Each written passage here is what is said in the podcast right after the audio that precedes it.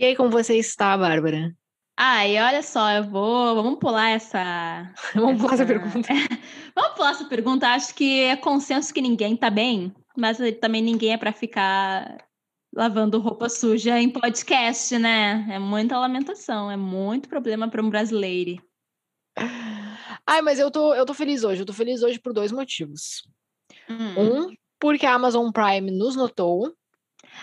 Verdade. A Amazon Prime fez um. A gente comentou num post deles sobre a Aubrey Plaza. E eles nos comentaram e pediram o nosso episódio falando da Aubrey Plaza. Só que nós não temos o episódio falando da a Aubrey gente Plaza. vai ter que então fazer um. a gente vai aqui exaltar essa mulher maravilhosa que ficou completamente escondida naquele filme da Kristen Stewart. Ah, é o de Natal, é o é Christmas Season, sim. né? Hã? Não, é não, não, é Christmas Season. Não, não, é. É uma coisa season. Que foi, foi nesse filme que, que foi o post da, da Amazon Prime? Ou foi outra? Ah, não, era só exaltando ela. Mas a É, Happy Season. mas é- Happy Season. Happy Season, é Happy verdade. Season é o nome do filme em que a Aubrey Plaza é Injustiçadíssima. completamente injustiçadíssima. É injustiçadíssima. verdade. E é aí. verdade, Aubrey Plaza foi. Foi bom te ver, Aubrey Plaza. Não gostaria que tivesse sido nesses termos, mas tudo bem, né? Sim, E muito que não usaram ela. cabe- Sim, é... não, e ela. tá- Nossa, ela tá muito linda nessa, nesse filme, maravilhoso. Perfeito. E elas têm um par perfeito com Kristen Stewart, as duas são, Hum, Muito. são o melhor casal, né? Exatamente. E acho que aqui também cabe a gente a gente exaltar a Amazon Prime, que nos notou, obrigada, Amazon Prime, mas também cabe exaltar a pessoa por meio da qual a gente teve acesso a esse filme. Porque foi um date entre eu e Dani, assistimos juntos esse filme, baixado, que foi a Sapatão do Drive, que se vocês não seguem no Twitter, vocês, por favor, sigam no Twitter, porque ela presta um favor. Na verdade, ela presta, acho que, um serviço, né? Um serviço público para todos e todes que ah, tem interesse em mídias ah, com protagonismo LGBTQIA+, especialmente LB. Ela, é- ela é ótima. Na real, eu acho que a gente devia tentar trazer ela aqui para um episódio do, do, do pod, porque assim, ela justamente presta um serviço, porque tem muita coisa que a gente não tem acesso aqui Uhum. no Brasil. E ela se junta com outras pessoas e faz legenda e faz coisas. Então, na real, ela é uma, uma pessoa que presta um, um, um acesso, ela nos possibilita acesso à cultura enquanto pessoas brasileiras e nem todas ãh, entendidas de inglês e de outras línguas, porque ela, tem, ela disponibiliza filmes até em línguas aleatórias, assim, então, ãh, que não são aleatórias. inglês, que, enfim, Sapatão do Drive poliglota. poliglota. E então acho que a gente devia. Vamos, vamos fazer. Vamos- gente, vo- quem está ouvindo? atenção. Vocês querem um episódio com a Sapatão Drive? A gente vai atrás, a gente tenta fazer acontecer. Se vocês quiserem, a gente vai lá e implora para ela, por favor, que ela participe, que ela nos dê a, a honra de participar do nosso Hellis podcast para exaltar o Hellis. trabalho que ela faz para a população ah, LGBT.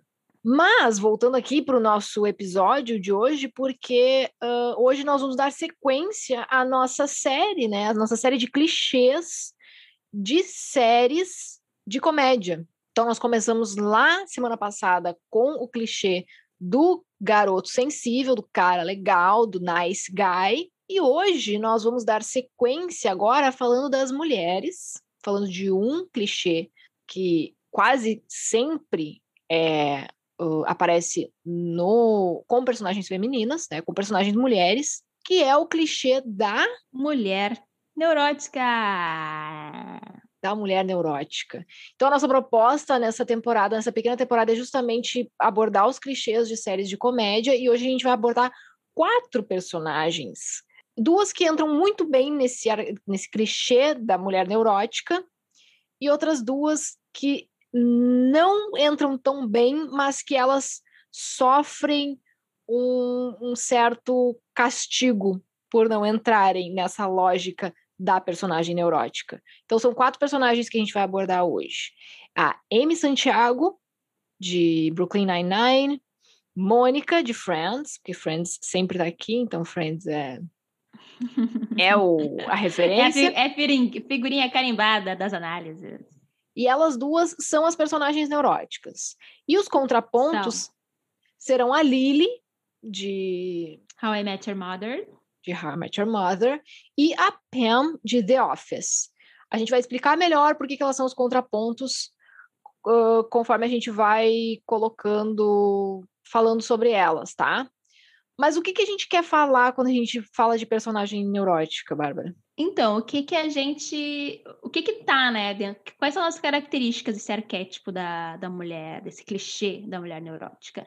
É aquela mulher que ela tem algumas obsessões, que ela é maníaca por algumas coisas, especialmente coisas ligadas a uh, o que seria algo que é da que, é, que seria algo ligado a, a, práticas supostamente femininas, como limpeza, que nem a Mônica. Ela é completamente neurótica por limpeza, ou por organização. Ou, ah, coisas da casa, né? É, coisas, coisas da casa. Na real, na real, acho que a Mônica, ela junta todas as obsessões domésticas desse possíveis, né?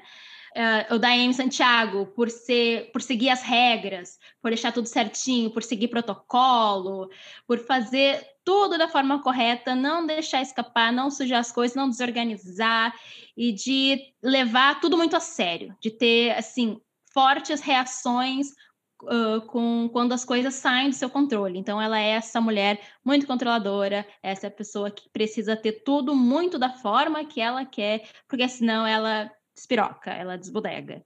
E, e esse é, essas são as principais características dessa mulher neurótica. E ela tem um interesse muito forte de ser bem-sucedida. Então ela tenta ser bem-sucedida em tudo que ela faz. Ela, ela quer ter tudo. Ela quer ao mesmo tempo quer ser.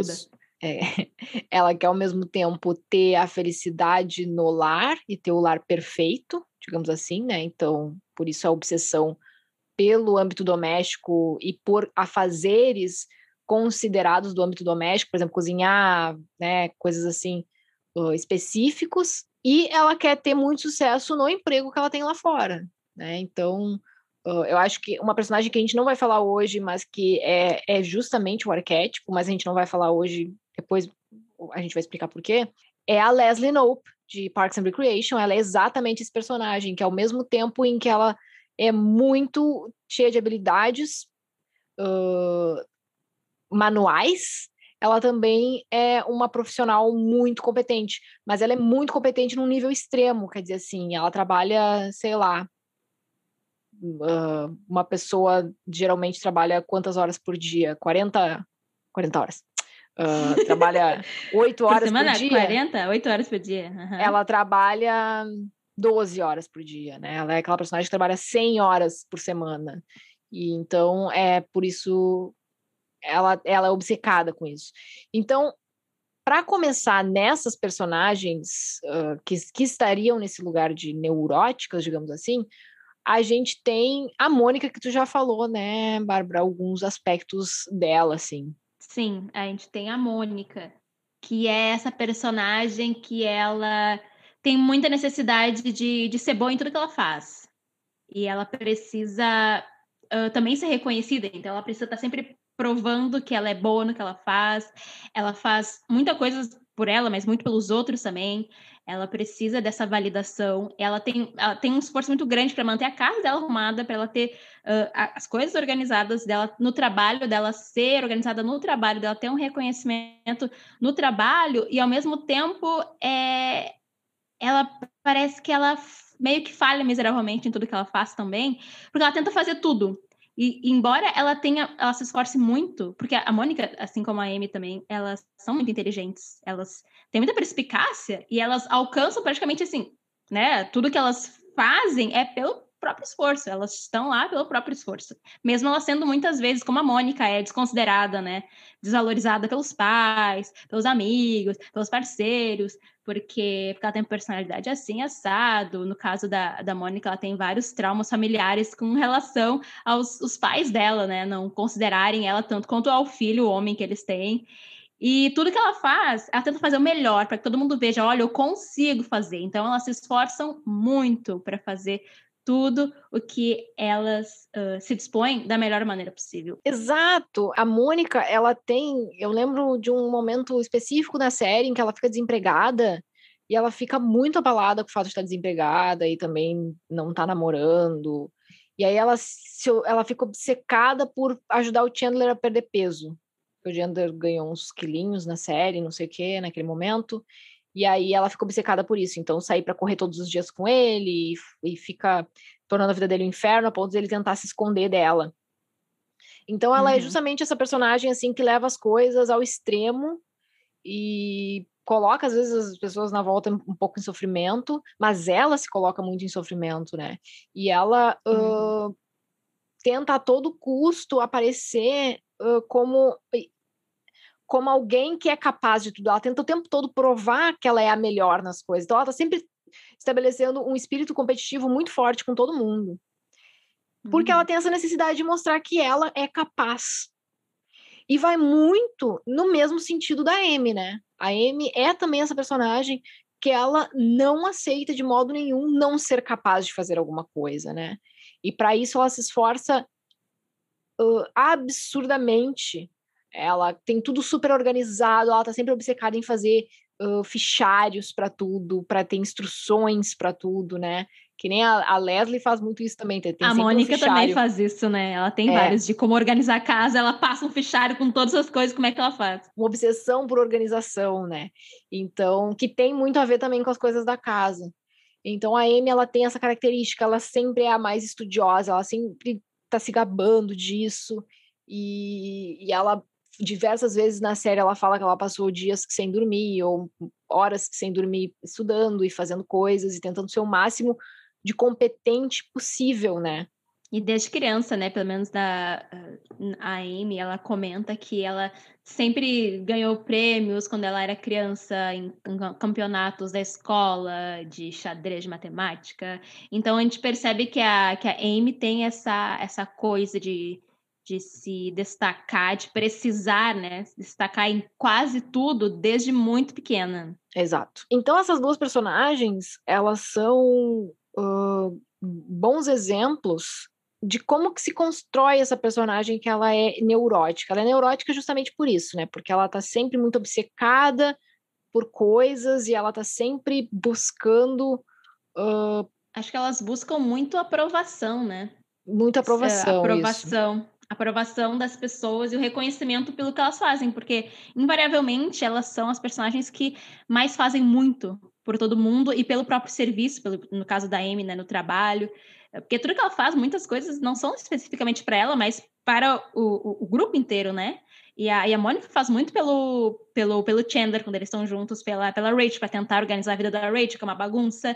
Então, eles fazem muito por todos. Eles uhum. querem organizar a vida das pessoas e eles querem que, ser reconhecidos. E eles aparecem né? como controladores. Como controladores. Ah, é, tá me controlando, ah, não sei o que, babá. E, só que eles, eles prestam serviço, assim, né? Para seus amigos uhum. e para o seu trabalho que Sim. não que, e que é muitas vezes ridicularizado, né? Tipo, uhum. ah, tu é doida, ah, não sei o que, ah, me deixa em paz, ah, acaba fugindo, né, da, de muitas vezes das situações em que elas estão ali conversando, porque tem essa coisa de, ah, porque ela é exagerada, ela é maluca, ah, não sei o que, quando na uhum. verdade muitas vezes elas estão só zelando, né, pelo bem-estar, assim, né, de todo mundo. E uma característica interessante, então, dessas duas personagens é que elas chegam lá, né? Elas batalham horrores e elas chegam lá, elas têm algum tipo de reconhecimento. A Mônica tem um emprego muito bom como chefe uh, de um restaurante renomado no final, né? E a Amy vira chefe de polícia, né? Vira a nova chefe de polícia. Uh, sargento. Sargento, isso. Vira sargenta em Brooklyn Nine-Nine. Mas o que, que acontece quando essas personagens não são neuróticas? Quando existe essa personagem que ela é, então, porque geralmente elas são as principais, né, nas tramas, assim, tipo, claro que Friends tem várias teorias de que a Rachel é a principal e ok, mas elas têm algum destaque, né? Por exemplo, a Amy ela acaba fazendo par romântico com o principal que é o Peralta, e ela acaba tendo esse destaque também na série. O que acontece quando essas personagens elas querem muitas coisas, mas elas não têm essa característica neurótica de, de, de, de, de ir atrás e tentar a todo custo e tentar controlar as coisas e ser muito competitivas. Acontece os fenômenos Lily e Pam. Não acontece. Que são, que são as próximas duas personagens que a gente vai abordar, que não caem exatamente nesse lugar da personagem neurótica, mas que justamente por não corresponderem a essa expectativa, acabam falhando, pelo menos em termos de atingir os sonhos de carreira e de aspiração que elas têm. Quem assistiu How I Met Your Mother sabe que a Lily, ela é a esposa do Marshall, né? Que eles são esse casal aí, que eles estão juntos. Eles têm aí um, término no início da acho, segunda temporada, mas eles basicamente ficam juntos da primeira à última temporada. E a Lily, ela é essa mulher que elas têm algumas características uh, que é essa coisa de esse apego pelas coisas do lar, assim. A Lily também, ela é organizada, ela ela tem essa coisa da, da mãe do grupo, porque ela dá, dá, conselho, todo mundo que tá com algum problema vai lá e pergunta para ela. Ela vira mãe também, né? Ao longo da série, de um monte de criança. Então ela tem essa coisa, né, também. Ela tem um pouco de controle, de necessidade de controle também, tanto que ela em algumas partes da, da série, ela conta algumas mentiras para tentar mudar o, o curso de algumas situações e tal, meio que age por trás, assim. Mas a Lily, ela tem uh, uma característica dela que é gritante, que é ela não consegue atingir os seus objetivos. Mais ou menos assim. Tá, tudo bem. No fim da série, a gente dá a entender que as coisas acontecem para ela e tal. Mas a, a Lily começa a série Mas mais ou menos, né? casando. Né? É, mais ou menos. É, dá a entender. Não, não, a gente não tem certeza. Mas a série começa com ela, tipo, num emprego que ela não quer. Que ela, que ela né, faz bem, ok, mas que ela sempre deixou claro que era um emprego temporário e que era um emprego né, de professora de jardim de infância e que ela, que ela tinha um sonho de ser artista, ela queria muito ser artista. E ela não consegue, porque mesmo quando ela tem um fôlego ali, toma um, um respiro de coragem, larga tudo para tentar fazer a sua vida com aquilo que ela sempre sonhou, ela descobre que ela é péssima, que ela não tem talento, ela vai mal na escola de arte que ela frequenta, ela é ridicularizada, ela volta humilhadíssima depois de terminou com o Marshall. Todos os amigos ficaram contra ela porque ela terminou com ele, então ela voltou humilhada, quase sem amigos e, e voltou completamente pronto. Eu não tenho minha vida não, minha vida de minha carreira de sonhos não vai existir, eu não tenho talento e ela volta para o emprego que ela tinha antes e ela continua na maior parte da série naquele emprego. E as outras, os outros personagens, eles crescem, né?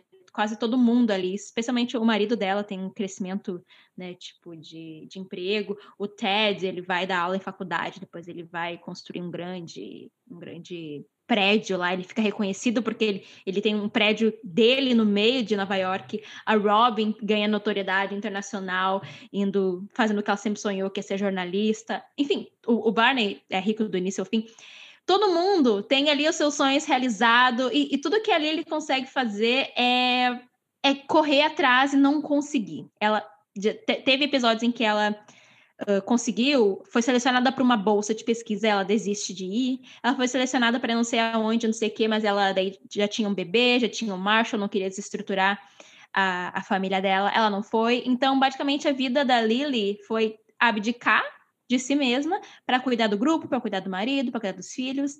E daí lá no fim a gente percebe assim, ah, que né, os roteiristas tiveram um, um pouco de, de dó e aparece eles indo para a Itália, que ela né, foi estudar por um ano na Itália, mas é isso que acontece, sabe? Tipo, a gente não sabe se depois ela, ela foi de fato trabalhar, ou se foi só uma bolsa de estudo e voltou para casa e continuou a vida dela, né, uh, dentro daquela mesma coisa doméstica lá, ou se ela ainda trabalhava, ou se ela já era uma senhora trabalhando ainda com criança.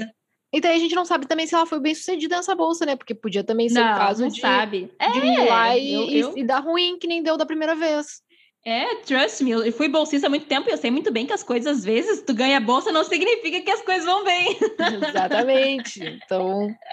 Não significa que fez um bom trabalho, não significa que, que tá tudo certo. Então a gente não sabe, assim, a Lily, ela, ela, ela tem essa coisa de que a gente sabe que ela tem essa aspiração, que, ela, que é o sonho dela, mas a gente não vê acontecendo. A gente não sabe se ela realiza. Ela simplesmente está lá pelos outros que todos realizam e ela tá lá como mãe e como esposa de um cara lá que no fim é o, o, o juiz de Suprema Corte, né? E, e ela se esforça, ela tenta, ela vai, ela sabe? E ela não sai do lugar, e ela fica naquele lugar. E é muito triste. Pobre Lily. E a Pam é exatamente a mesma coisa. As duas têm até o ponto em comum que elas têm essas aspirações uh, de artista. Uhum. Mas o que que acontece? Não a... seja artista. Qual é que é a moral? Não seja artista, tá? A gente acabou. Artista. Até é isso, gente. Vem. Obrigada. Não, mas o, o, que, o que acontece, né, no caso da Pam? A Pam, ela tem essas, uh, essas habilidades, ela desenha muito bem, e ela tenta, então, de alguma forma, uh, progredir, porque ela é a recepcionista, né, da The Office, ela tenta progredir indo estudar. Ela falha também nos estudos. É quando ela, quando ela finalmente ganha coragem para fazer, ela falha.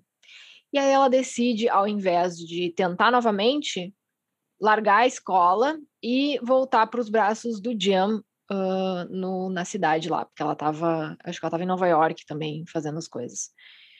Uh, aí ela passa um tempo muito conformada, de repente ela, vi, ela vira vendedora. E quando ela vira vendedora no The Office, ela falha, ela é a pior vendedora de todas. Ela e o Andy andam de mãos dadas de ruim, assim, elas, eles são muito ruins. E ela realmente tenta. E aí depois ela consegue o cargo de uh, administradora do dali, eu não sei como é que seria o cargo em português, mas é a pessoa que eu acho que é o office manager, que é a pessoa que cuida assim das questões do trabalho, assim, tipo, ai, ah, se tá faltando caneta, se tá faltando lápis. É, é. almoxarifado? É, tipo isso, acho que ela cuida disso, assim, que vai cuidar do, dos, dos bens, Sim, do, do, dos patrimônio. Estoques. É, exato. Dos... Ela, ela fica meio que nesse papel. E ela faz esse trabalho, assim, mediocremente ali, fica ali, ela não tem nenhum grande destaque por esse trabalho. E aí ela, de vez em quando, ganha, assim, a oportunidade de pintar um mural lá no, no trabalho, né, para desenvolver as habilidades artísticas dela. E a série termina assim. A série termina com ela tendo filhos e, e, e, e seguindo o sonho do Jim, que o sonho do Jim era ir para outra cidade, né, trabalhar com um negócio que ele sempre quis, e ela vai e acompanha ele uh, com os filhos. Então, o plot da Pam é um plot muito, muito, muito triste. E ela fica como essa pessoa que se realiza por meio do sonho do marido, que nem é o caso da Lily um pouco, né? Uhum. E, uhum. e, e, e, e, pelo trabalho de casa, né? Como mãe, como pessoa que administra o lar e etc. Por mais que elas não sejam pessoas que não trabalhem, elas acabam. Eh, parece que as séries dão esse, esse prêmio de consolação para elas, né? Quer dizer, uhum. o trabalho não é tão importante. O importante é aqui que você está sendo mãe, você está você tá é. administrando a casa e é. tudo mais. Eu acho que isso em How I Met Your Mother é muito evidente, porque sempre que a Lily tem esses breakdowns, assim, tipo, ah, o que eu tô fazendo na minha vida? Daí vem alguma coisa, tipo, ah, o bebê, ah, é porque o amor é mais importante, porque o amor me preenche, ah, é porque o que é importante são os amigos e a família. Então sempre tem, assim, né, essa. Eh, a série dá essa ideia de que apesar da pessoa ser fracassada ou infeliz ou mal resolvida da mulher, né? Ainda na, na área da carreira, uhum. tudo bem, porque no fim das contas ela tem um esposo, uma filha, um filho que vão preencher ela de amor e que não tem nada mais valoroso que isso. Então, é essa ideia que as séries também passam, né?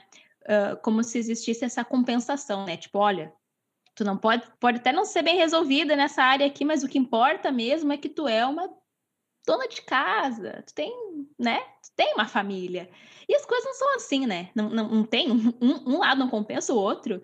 E, e, e, a, e a, necessidade uh, e, a, e a abdicação que tanto a Pam quanto a, a Lily fazem de si mesmas, né, dos seus sonhos, das suas vontades, uh, em detrimento dos outros, para realizar o sonho dos outros, para correr atrás, né, dos sonhos das outras pessoas, é, é muito triste, assim, porque é esse o lugar, né, da, é esse o lugar da que, que a mulher é colocada, né, que, uhum. que é uma é uma é um conflito de, de, de relação de, de gênero que sempre coloca a mulher como essa, né, por, por detrás do homem, que tem que trabalhar para o homem vencer. E no fim das contas, o Jim vence, né? Ele fica reconhecido, o Marshall reconhecido, e por mais que elas não fossem a adolar, elas foram essa, né, esse sustento deles para que eles chegassem lá. Exatamente.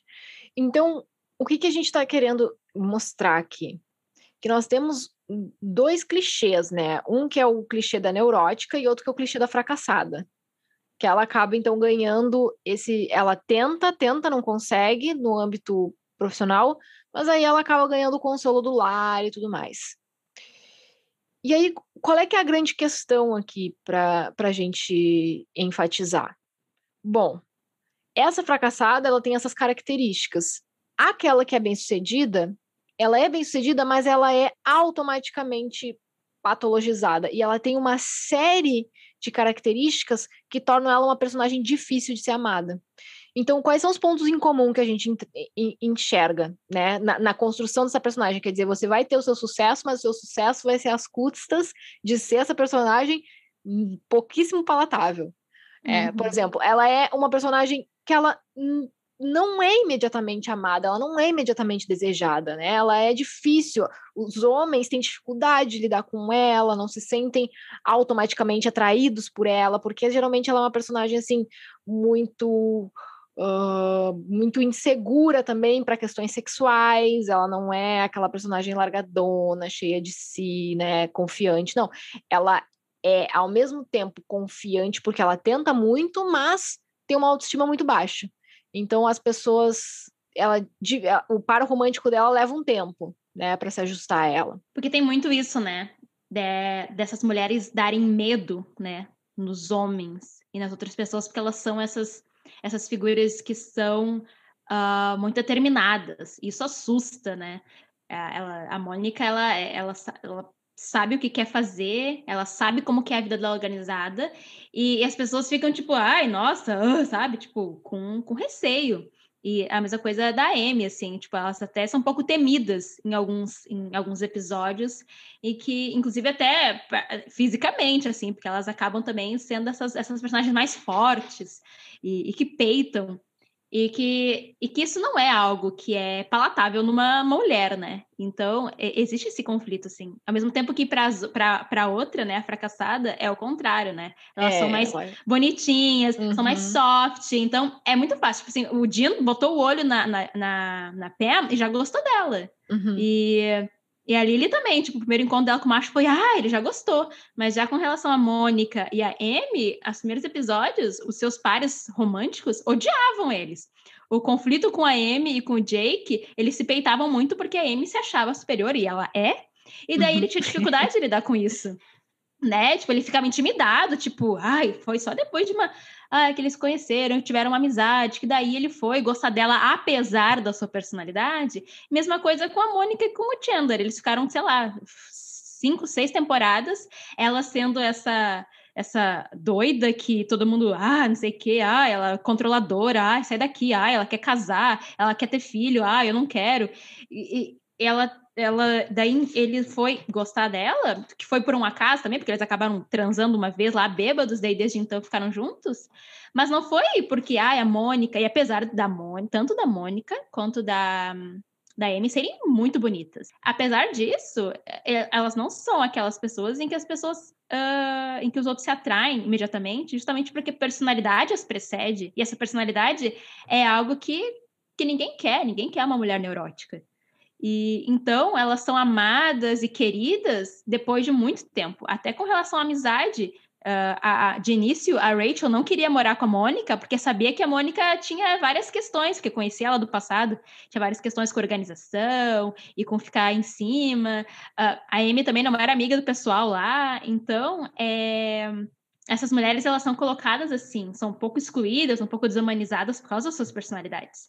Já as outras que elas não têm essa necessidade de dominância, elas são as mais fofinhas, são aquelas ok, estão no seu lugar ali, mas mas e, é isso. E elas estabelecem geralmente as consideradas neuróticas estabelecem geralmente pares românticos com caras assim bobões, com caras infantis, com caras que uh, seriam os únicos capazes de aturar né, a, uhum. a personalidade forte delas.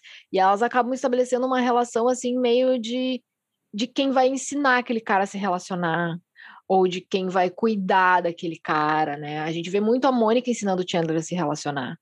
A gente vê muito a Lily cuidando do Marshall, né? Fazendo coisas assim, quase como se ele fosse o filhinho dela. Então, é. esses são aspectos característicos dessas personagens. Mas o, a grande questão, e aqui entra o ponto que a gente quer problematizar, né? Porque quando a gente vai ler, quando a gente for estudar sobre essas personagens também, elas são consideradas neuróticas, né? Esse, é, esse geralmente é o, o, o, o nome que se dá para elas. Uhum. E a uhum. gente começou a pensar, mas por que neurótica, né? Por que, por que chamar essa mulher de neurótica? A gente vê que essa personagem, o, o que caracteriza ela como uma personagem engraçada são justamente esses comportamentos exagerados, né? E comportamentos que denotam, inclusive, sofrimento mental, né? São tornados cômicos em, em séries de comédia. E que geralmente tem esse contraponto, seja o cara bobão, né, que torna tudo mais leve, seja a amiga super sexual, super easygoing, uh, que vai ser o contraponto dessa mulher. Ok. Mas por que, que ela entra nesse lugar de neurótica, né? Por que, que ela é colocada assim? Se a gente vai pensar, primeiro que esse é um, é um termo patologizador, né? A gente vai pensar em neurose, neurose é uma doença, neurose é uma doença emocional. E ela tem a ver justamente com essa pessoa que reage exageradamente às coisas. é uma pessoa que, que, que frente às situações, tem um, uma reação exagerada né? Ou fica obcecada por coisas, né? É uma pessoa que claramente se coloca em sofrimento e vive um sofrimento em situações que pessoas consideradas não neuróticas não viveriam. E, e, o que é interessante também pensar é que não só a patologização né, da, da personalidade, é que mesmo se de fato essas mulheres apresentarem características né, de, de neurose, desse sofrimento mental e emocional que é a neurose, que é que é de fato uma doença, que é a expressão de um sofrimento, uh, quando isso é colocado em, em questão nas, na, nessas personagens, é para ser engraçado. Porque, por exemplo, a Mônica, ela é uma mulher que ela é super magra, bonitona e tal, mas que ela foi uma, uma mulher gorda que por muito tempo ela lutou contra o peso e ela adquiriu várias essas inseguranças e essa necessidade de se provar também, porque ela era uma filha mulher de um casal que já tinha um filho homem que era amado, que ela era uma mulher gorda na infância e na adolescência, na idade adulta, que os pais condenavam que ela fosse gorda. Então, muito da neurose da Mônica vem desses traumas dela de família, de não ser aceita. E isso é engraçado. Quer dizer, isso não é engraçado, mas colocado isso de forma é engraçada. A... o que torna isso, isso que é engraçado uh, para a abordagem da, das neuras e dos traumas dela até com relação à comida, né? Tipo, ela tem vários episódios em que ela teve, né, uh, compulsão quando ela era mais nova e que ela luta contra a compulsão. E daí e é engraçado ela, ela lutando contra a compulsão, contra comer biscoito ou isso e aquilo. E com relação a Amy, a Amy ela era uma, uma mulher latina, os pais são uh, estrangeiros, né, imigrantes, e ela precisava se provar então que ela era mais inteligente, que ela podia para provar que podia morar nos Estados Unidos, que ela podia ser uma americana, então ela tinha que ser exemplar, porque ela, além de mulher, ela é latina uh, nos Estados Unidos. E, e, essa necessidade também de ser melhor e de demonstrar que ela pode advém também disso, né? De se provar enquanto mulher latina morando num país, uh, no, no, no, país uh, dos Estados Unidos. E isso tudo parece é, ser a, a, base do que torna engraçado a, a, a, exposição das suas neuras, das suas necessidades de, de controle ou de demonstrar que podem. E, na verdade, isso é uhum. muito triste, né? Na verdade, rir de, de, dos descontroles que elas têm. Se a gente for, então, pensar que, de fato, elas têm uhum. um sofrimento, né? Uh, com relação a isso, rir disso ou fazer disso a, uhum. a piada, isso é extremamente, isso é extremamente violento, isso é extremamente tóxico. E esses traumas que elas revivem, que elas falam, é, e que muitas vezes os amigos trazem à tona, é, é, é constante na, nessa, nesse, nessa esse arquétipo da mulher neurótica, né? Porque o engraçado da mulher neurótica é quando ela tá descontrolada, é, ou é quando ela tá exagerando e, e quando os amigos vêm e, e, e, falam isso, ou quando eles fogem disso, ou quando eles brincam com isso. Uh, isso é Sim. muito ruim, né? É e, e, é interessante a gente perceber que não é à toa que aqui a gente está falando só de mulheres, porque a mulher neurótica, entre aspas, é justamente essas, essas, essas características neuróticas, consideradas neuróticas, elas são atribuídas à mulher. Essa ideia da neurose está muito próxima de uma relação com a histeria, né, que é uma doença que historicamente foi sempre atribuída às mulheres, né? Hoje em dia não não mais, mas a, o, a gênese da ideia de histeria, o histérico, a própria palavra, ela está ligada ao feminino. Então, uh, é justamente vai no sentido dessa mulher que precisa ser controlada, dessa mulher que perde o controle e precisa ser controlada. E aí, uh, por isso que não é à toa que é uma mulher que é histérica nas séries e dificilmente é um cara. E mais também que a questão da, do, desse, da, representação, da representação da mulher histérica, além de ser essa mulher fora de controle, é a mulher que quer ter características ou que quer ter os direitos sociais atribuídos a Exato. homens. Aquelas mulheres que querem ir trabalhar, que querem ir fazer as coisas, que querem ser chefe disso, que querem né, fazer um, um trabalho acadêmico, ou enfim, qualquer coisa. Uh, agora falando em questões passado, essas mulheres que foram uh, taxadas como histéricas, elas basicamente estavam tentando ascender socialmente e reivindicando por direitos que são que eram atribuídos apenas aos homens e, e jogar dizendo que ela era histérica porque o histérico vem da, da, da questão do, do, do uhum. útero, né? Uhum. Que era atribuído a, atribuído a uma questão biológica, supostamente feminina, quem sabe que não é, mas a própria raiz da palavra, ela, ela denota uma questão que seria de algo da biologia que boa parte das uhum. mulheres tem. Então, é, é extremamente uma, uma herança né, dessa ideia da mulher histérica, porque, na verdade, se a gente despatologizar isso, né, tirar, bom, se a gente pensar, então, não, que, que na verdade isso é um exagero, é um exagero de exagero pensar que elas são neuróticas, elas são apenas mulheres que elas querem ascender, que elas querem conquistar, no caso da Mônica e da Amy, e elas são postas como neuróticas, uh, simplesmente porque elas sabem o que querem, porque elas fazem questão que as coisas sejam da melhor forma uhum. possível. Isso não é uma característica uh, de uma doença, isso não é patologizante, isso não é algo que elas precisam se tratar. Isso, na realidade, é apenas características que não se esperam que mulheres uhum. tenham, ou que expressem tão avidamente. Porque se fosse um homem expressando essas questões, não tem, não tem o, um estereótipo do homem uhum. histérico, do homem uhum. neurótico. E se tem, na verdade, provavelmente é porque eles são, de fato, pessoas em sofrimento uhum. mental, né? Não pessoas que, uh, né, têm características que, que Sim, porque é isso, assim, também. Uh, a gente pode pensar tanto que a patologização das características dessas mulheres. Porque daí, claro, nas séries, as séries exacerbam essas características e, e justamente a exacerbação dessas características que fazem a gente cair na ideia delas de, serem neuróticas. Mas a gente pode pensar por um outro lado também que essa reação exagerada, ela na, nada mais e nada menos é do que uma reação à, à organização social. Quer dizer, o modo como a nossa sociedade se organiza só permite que a mulher seja bem-sucedida quando ela adquire essas características extremamente sofridas, que, que, colocam a pessoa em sofrimento. Ninguém, ninguém gosta de ter que estar nessa situação, de ter que estar sempre vigilante, sempre no controle, sempre tentando uh, dar conta de tudo, né? Mas é isso que se espera da mulher. Se espera da mulher que ela tenha uma jornada tripla, uma jornada quádrupla na vida dela, cuidando de filhos, cuidando e que ela ainda seja mentalmente super Exato. equilibrada.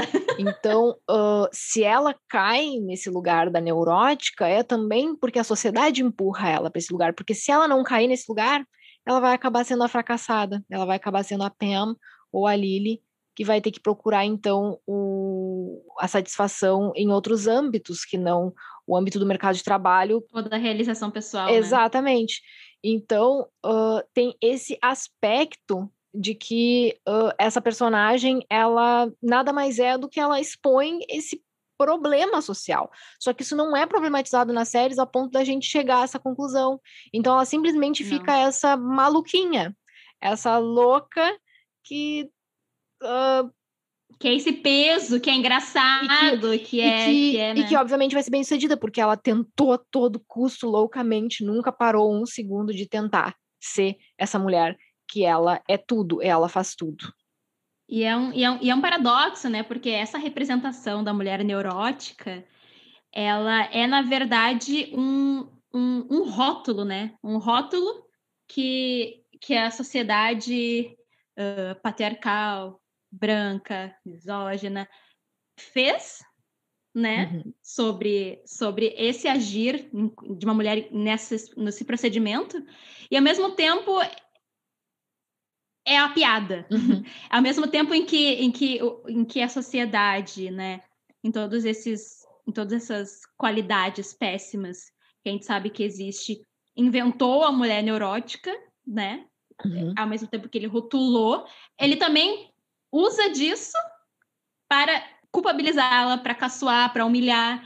Então, é, é, é, um, é um paradoxo muito triste, assim, porque porque elas só são extremamente uh, sofridas e, e, e, muitas vezes uh, estressadas, sobrecarregadas e, e, exageradas, porque elas, se elas não forem, elas não chegam a lugar nenhum. Uhum. então, é, é muito triste porque é, elas precisam ser para serem reconhecidas e valorizadas e ainda assim não são. Uhum. E quando, quando elas se esforçam para ser alguma coisa e elas não são, isso é engraçado, mas isso não é engraçado. Isso é horrível. Isso é péssimo. É uma representação horrível, porque daí fica essa dica: se você quiser ser tudo que você quiser e você botar a mão na massa e for atrás e tentar, sabe, ser o melhor de você, ainda assim você vai ser a piada do seu grupo, ainda assim você vai ser maluca, uhum. ainda assim você vai ser o, o, o comicizada, tornado piada para aparecer na TV. Uhum. Então é, é isso que essas personagens elas acabam. Essa lição que essas séries acabam dando sobre essas personagens. E aqui, então, por que a gente não usou a Leslie, apesar dela ser esse clichê perfeito? Uma, porque Parks subverte um pouco isso, na medida em que Parks uh, coloca ela como sempre a pessoa que tem razão, como sempre a pessoa. Quer dizer, Parks recorre a todos esses estereótipos e não quebra com eles efetivamente, mas a Leslie, ela tá um pouco mais no controle da narrativa dela. E, e, Parks nos deixa um pouco mais próximos da Leslie. Ela, ela fica uma personagem mais facilmente amável e que a gente consegue entender um pouco melhor os caminhos que ela segue e por que, que ela segue. Ela também é muito foda, né? Tipo, então uh, tem isso que fez a Leslie não entrar nesse time, apesar dela ser esse clichê. E tem um outro motivo que fez a Leslie não entrar, que é o que é o motivo que a gente vai dar no próximo episódio, na verdade, porque esse episódio ele vai casar completamente com o clichê do próximo episódio. Literalmente. Ele vai ele literalmente vai casar. casar, literalmente casar com o próximo clichê. Por isso que a gente não pôde colocar a Leslie aqui, porque a Leslie não entra nesse casamento, não vai dar para fazer esse casamento. A Leslie, ela é o, o ponto fora da curva. Exato. Então, fiquem ligadas e ligados porque o pro... Essa é a dica do próximo episódio. Esse clichê casa com esse outro clichê. Casa com esse outro clichê e provoca. E o resultado desse casamento do inferno é a raiva completa e ele, ele é causa muita raiva. Ele, ele, ele, Não, e esse, e esse casamento, ele é, é, é, incrível, assim, porque eu tô pensando agora em outros personagens que eu não vou falar agora, eu vou falar no próximo episódio, que agora que são de filmes, e como é recorrente, Muito. como é recorrente esses dois clichês arquétipos se casarem e, e ser, ah, engraçadão, casal, não sei o que, babá, o cara faz isso, a mulher faz aquilo outro. Ai, gente, não dá, mas vocês vão descobrir no próximo episódio. No próximo episódio nós vamos largar para vocês. Então, esse vamos foi. Largar. Nós vamos largar para vocês. Então, esse foi o segundo episódio dos clichês de comédia. Esperamos que vocês tenham gostado. Uh, mandem, já, já recebemos indicações de outros clichês. Manda jobs. Mandem jobs. Larga um manda jobs assim que é para ser um, um, uma. Como é que chama? É, quando assim a pessoa larga um jequiti assim, deu, e continua falando outra coisa. É uma... Ah, mensagem subliminar. Larga uma mensagem tipo... subliminar aqui, de vez em quando vocês ouviram. Bota de trás pra frente esse episódio, vocês vão ouvir a gente falando assim no fundo, ó, manda jobs, manda jobs. A gente fazendo um Não, ASMR. você- não, no meu Jobs. caso, é, no meu caso, se você botar ao contrário, esse áudio vocês vão ouvir relaxa, relaxa, relaxa. É isso que vocês vão ouvir de mim. Mas ah, a gente já recebeu indicações de novos clichês e a gente vai fazer, vai falar desses clichês eventualmente, num, num outro momento. Não vai estar nessa temporada aqui, mas, mas vão ser dicas. Vai ter mais temporadas. Porque gente. clichê é o Se que não vocês tiverem dicas também. É, clichê é o que mais tem, gente. Na verdade, se não é clichê, não tem série, ainda mais de comédia. Vocês podem mandar pro nosso e-mail ou pro nosso Instagram, que é tudo, o arroba é sempre doutora sem QI. Isso. tudo junto. Você vai encontrar, se a gente tiver uma rede social, né? Se a gente, se a gente está na rede social, É. a gente está com esse arroba. Então você procura que você vai achar. E você vai achar também esse podcast em várias outras plataformas. É a mesma coisa, é o mesmo nome. Se tem Doutora Sem QI lá, pode crer que é a gente. A gente já mandou registrar nossa marca. Brincadeira, não mandou não, mas a gente vai fazer um dia isso. Então por hoje é isso, gente. Eu sou Dani. Eu sou Bárbara. E nós, so- e este, e eu- nós somos, ou este foi. E este, Nossa, nossa. e este as duas foi. coisas. a- as duas coisas. E este foi o Doutoras sem Sem QI. Vai dar certo de novo, que eu vou fazer uma gambiarra de novo.